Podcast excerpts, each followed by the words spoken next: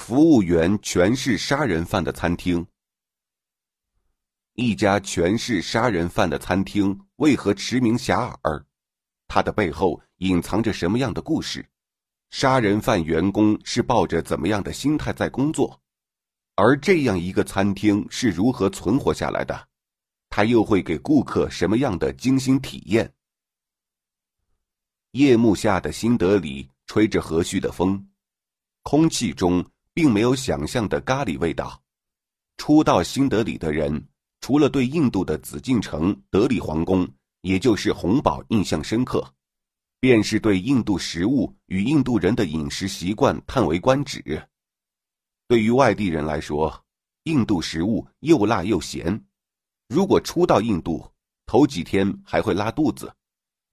但是你还是会对印度美食心向往之，这也是印度食物神奇的地方。如果你的胆量足够大。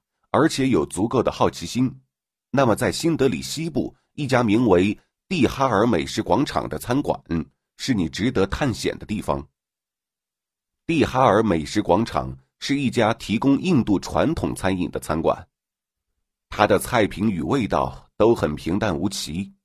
它之所以广为人知，是因为餐厅的员工从厨师到服务人员全部是杀人犯。一双双曾经沾满鲜血的手会做出什么样的食物？在制作食物的过程中，他们会怀有什么样的心情？这家餐厅距离南亚最大的监狱——蒂哈尔监狱仅半公里，会不会有越狱的囚犯就潜藏在这家餐厅或者餐厅周围？面对曾是杀人犯的服务员，会不会因为言辞不妥而惹来杀身之祸？细细想来，这确实有些恐怖。但是，当你迈入蒂哈尔餐厅，你会发现，所有的担心似乎都是多余的。你甚至还会为自己的多虑而不好意思。这家小店与世界各地的餐馆并无差别，甚至还有一股朴实之风。餐厅的面积将近一百平方米，地面铺着淡蓝色的瓷砖，这种色调。会给顾客带来安全感。十几套木质桌椅布满整个餐馆，大概能够容纳五十多人同时就餐。白色的墙壁上挂着五六幅很有艺术设计感的油画，而这些画作是由蒂哈尔监狱的囚犯创作的。蒂哈尔餐厅虽然不大，但是所有的设备都很齐全，从吧台到厕所，从空调到电扇，一应俱全。更让人惊奇的是，这里竟然有印度餐厅里少见的自动饮水机。因为新德里是热带季风气候，这里的天气非常炎热，再加上当地人喜欢吃咖喱与洋葱，这两种食物都具有非常好的杀菌能力。由于气候与食物的因素，这里的人就养成喝生水的习惯。所谓生水，是指未经过消毒过滤处理过的水。如河水、溪水、井水等，就算到了星级酒店，很多时候他们给客人的水也会是一杯生水。这也可能是外地人到了印度容易拉肚子的原因。所以，能够配备自动饮水机，让客人喝上一杯干净的水，不得不说，蒂哈尔餐厅在客服方面很是用心。在菜单方面，他们的顶级套餐标配是。两份不同口味的咖喱汁，一份凉拌辣豆角，一份米饭，一份薄脆，三张小饼，以及一份他们自主研发的甜品。价格为一百五十卢比，折合人民币十五元。你可以发现，在这套顶级套餐中，并没有肉类。是的，蒂哈尔餐厅只提供素食。即便如此，这里的菜品也是相当便宜了。据蒂哈尔餐厅经理，也是这里唯一的警察穆罕默德·阿西姆介绍，菜品之所以这么便宜，是因为这里的土地、房屋以及所有的设备都由蒂哈尔监狱提供。餐厅本身除了为了员工支付工资外，不需要再支付任何其他的费用。蒂哈尔餐厅的服务员统一着装，他们上身穿着红白相间的竖条衬衫。下身穿黑色长裤，头戴红色帽子，并且每位服务员在上餐时都要戴上手套或者一次性的塑料手套。他们在蒂哈尔餐厅有条不紊的工作着。事实上，在正式成为蒂哈尔餐厅员工之前，他们都会被送到监狱附近的酒店进行技能培训，包括如何引导客人就坐点餐，如何应付刁钻的客人，以及如何使客人舒服的用餐。蒂哈尔餐厅的员工每天可以获得七十四卢比的工资。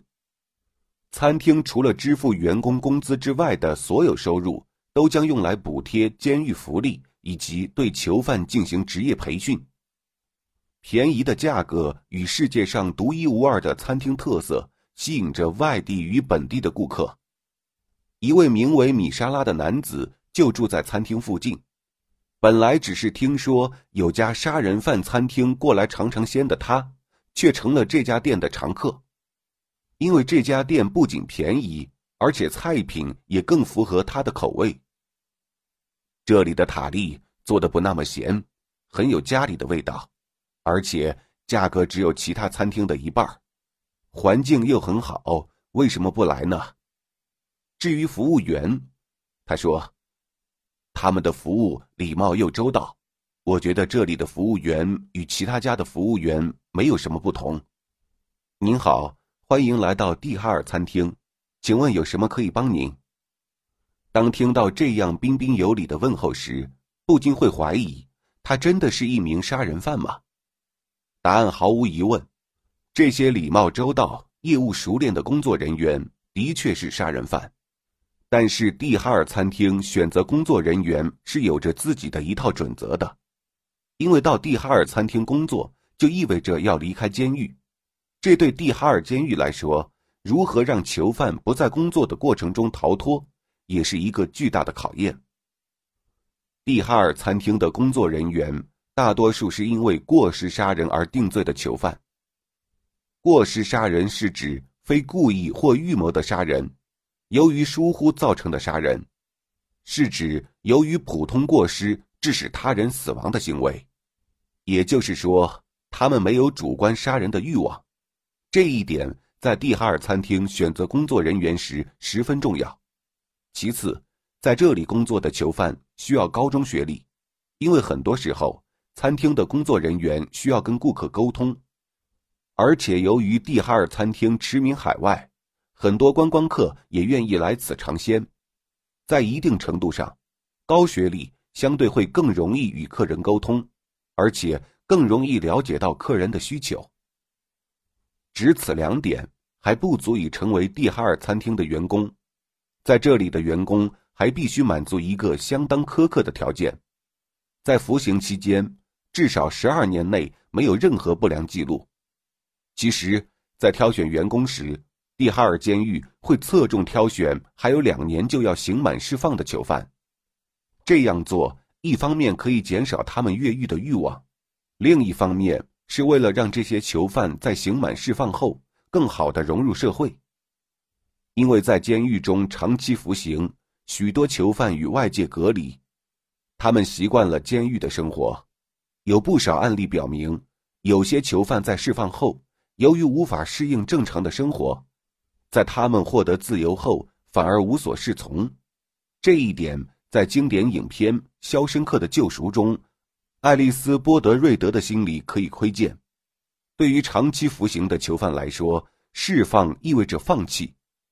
在美国，有很多被释放的犯人会二次犯罪，然后重新回到监狱。这不得不说是一种人性的悲剧。蒂哈尔监狱所做的正是建立囚犯与社会的联系。为了让蒂哈尔餐厅的员工展现监狱对他们的信任。员工们可以骑自行车或走路上班，在这个过程中，监狱不安排安保人员监视，他们甚至可以骑摩托车去送外卖。许多在蒂哈尔餐厅工作的囚犯对此都十分感恩，这对他们重新回到社会，在社会建立信任有着非常重大的意义。已在蒂哈尔监狱服刑十二年的乌蒂尔说。明年我将被释放，我希望能进入大酒店工作。而餐厅的另外一位员工因过失杀人已服刑十三年的巴尔克里尚格罗福则表示，他很享受餐厅的工作，希望能在出狱后开办餐厅的分店，开始新的生活。有不少印度人甚至认为蒂哈尔已经成为一个知名的品牌，而在此之前。蒂哈尔则以官员腐败、毒品泛滥、虐待囚犯等问题臭名昭著。在丑闻不断的时刻，蒂哈尔监狱的负责人下决心要整顿监狱的管制。在一系列措施实施后，许多问题被解决。而作为南亚最大的监狱，他们并不满足于安稳的局势，他们不断尝试各种方法来为服刑人员找到与社会的接入口。而蒂哈尔杀人犯餐厅只是蒂哈尔监狱革新管教制度的又一项试验，而这个试验无疑获得了巨大的成功。除了蒂哈尔餐厅，蒂哈尔监狱还成立了制衣厂、制鞋厂，而这些厂是以蒂哈尔监狱这个商标注册的。这些厂子为将近七百名囚犯提供了工作机会，而工厂的收益除了支付囚犯的工资。其他更多的则是用于补偿受害者家庭。从丑闻不断到监狱标杆，蒂哈尔监狱不断的寻找着对囚犯的管理方法，他也以人性化的管理闻名世界。